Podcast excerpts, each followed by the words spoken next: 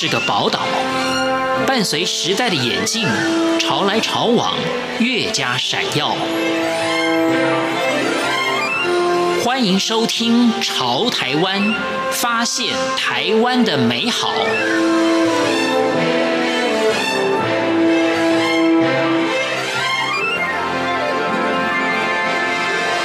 听众朋友，大家好，欢迎收听今天的《潮台湾》，我是贤琴。视障朋友因为视力的关系，因此学习以及工作都会受到限制，也因此让很多人对于视障朋友有了不少的刻板印象。事实上，只要透过方法以及科技的工具，视障朋友就能够跨越生理的鸿沟，开创许多的可能。今天潮台湾节目将分享樊淑媛小凡子老师教视障朋友塔罗牌的暖心故事。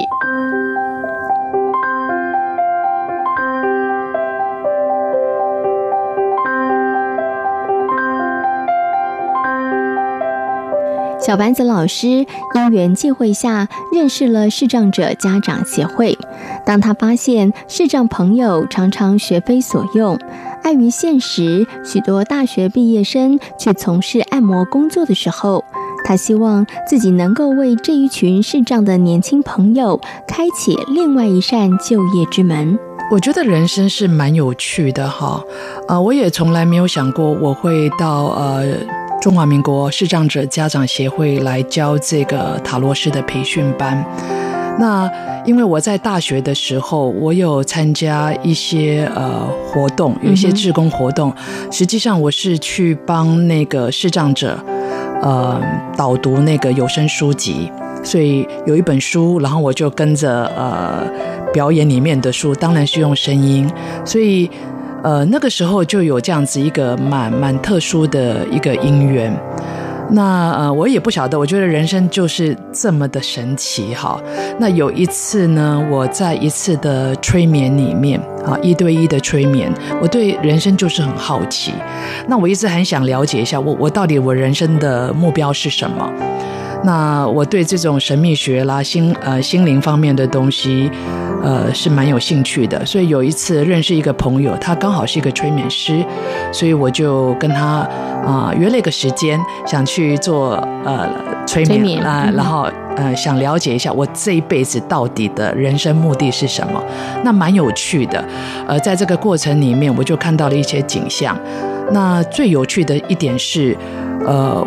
我在那个催眠的过程里面，呃，我发现，哎，我这我这辈子人生的目的就是要带给世界光，嗯，哎，所以我我到现在才有办法去呃回想，哦，原来也许我做的事情就是带光给，呃，可能呃在视力上面看不到或视视力上面有障碍的呃朋友们，嗯，啊，所以呃回头想的故事是这样。那呃，要回归到为什么我会去教这堂课呢？原因是呃，其实我是企业界的人，到现在也是。那因为我认识呃，因为工作的关系，我认识了少杰的妈妈。那少杰的妈妈跟我还算是相当不错的好朋友，他就跟我聊到呃他的小孩子，然后他有一个呃协会。嗯哼。那我是一个非常好奇的人，我就说，哎，那有这样一个协会，我想去看一看呢。嗯、好，然后他他就说好啊，那我就帮你呃介绍。所以有一次我就去拜访了那个协会，然后更好玩的是，因为那个协会有导盲狗嘛，嗯、那我是非常爱护、很爱动物的，所以又在那个里面看到协会，又看到那只狗，所以对那只协会的印象非常好。嗯、然后就在跟协会也聊，然后那个秘书长就说，哎。那既然你是在企业界的人，呃，他们有一些青年啊，或大学的就业的呃学生啊，是不是可以跟他们聊一下，呃，未来的就业市场状况是什么，或是在职场上的状况是什么？哎，那我就说好啊，那我就去呃接受他们哎分享，然后回答孩子们一些问题。那课程呃分享完结束之后，呃，这个秘书长啊，他叫介周哈。他就跟我，呃，我们就在聊。那我就说，那孩子毕业，呃，之后，大学毕业之后，他们从事什么行业？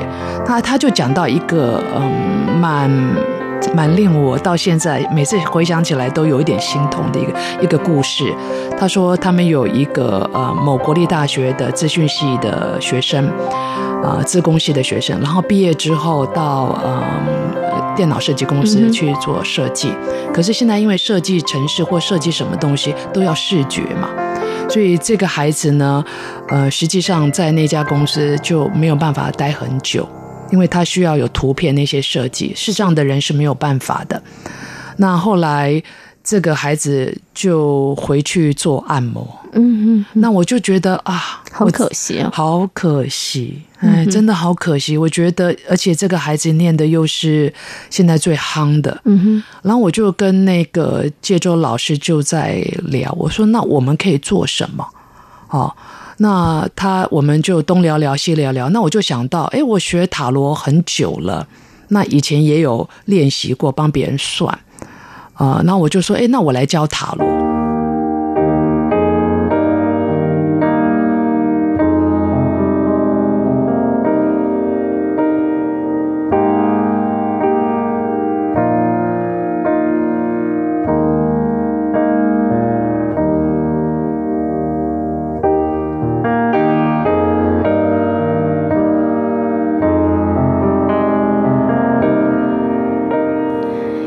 对于生命的好奇，小盘子老师从年轻的时候就开始学习塔罗、占星学，甚至有催眠师的认证。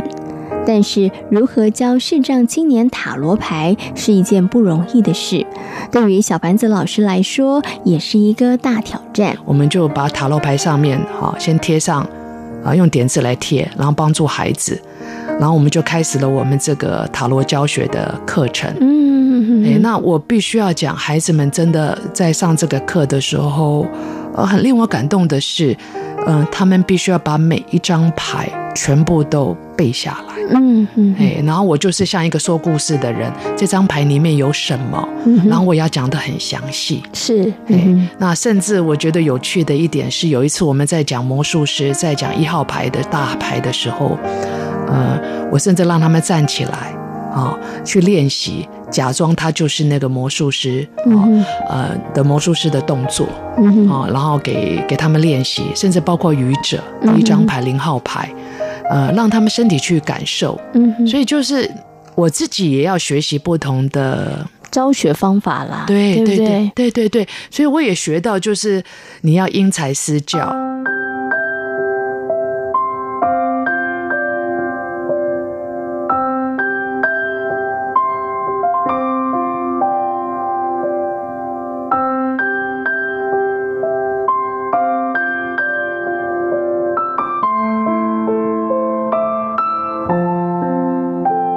目前就读世新大学法律系的陈少杰，也是青年塔罗班师培师的一员。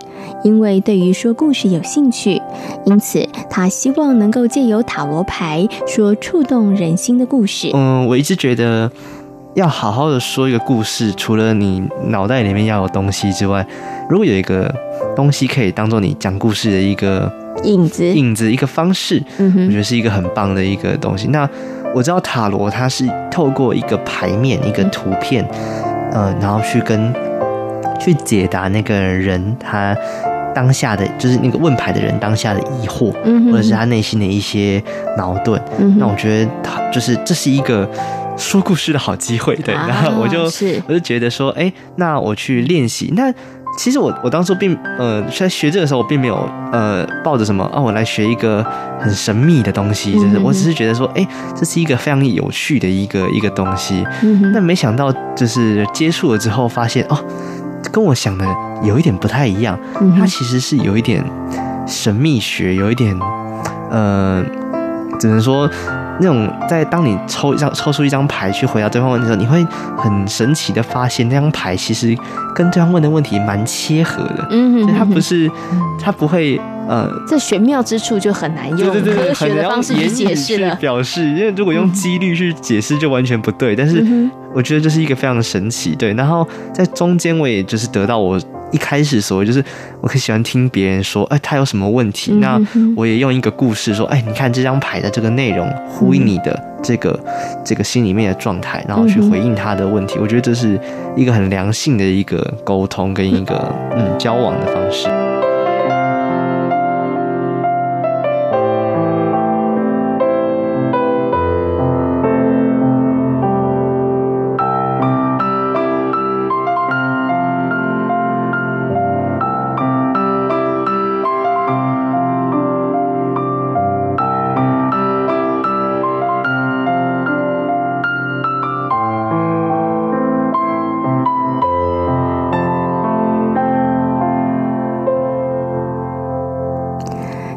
牌解牌是塔罗师必备的技能，但对于视障朋友来说，这并不容易，所以只得透过反复的背诵记忆，在脑海中建筑出每一副牌卡的模样。嗯，我比较难的其实很就很基本一个，就是嗯，塔罗牌每一张牌，嗯，就是我我们今天有带塔罗牌给主持人看，每一张牌它都。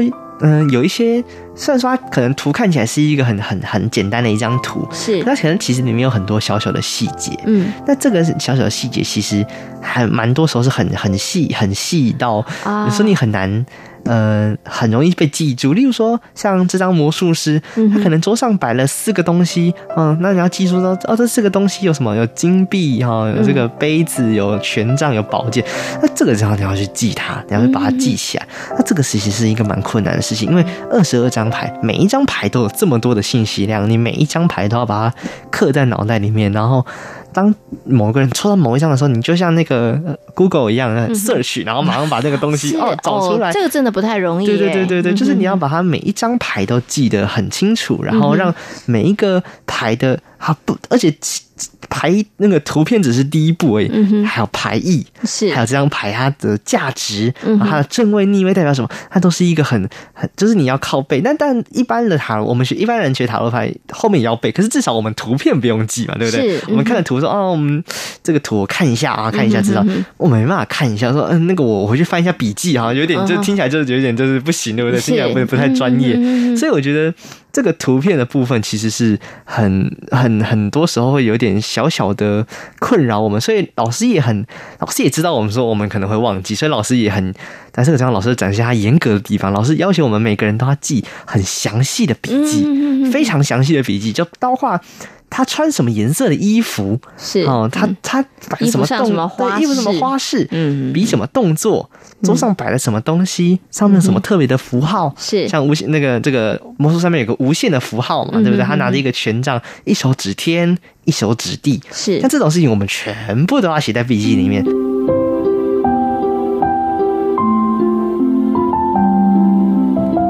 年轻人没有受限于自己的视障，将每一张牌背下来，即使在疫情的威胁下，仍透过 LINE 的群组学习。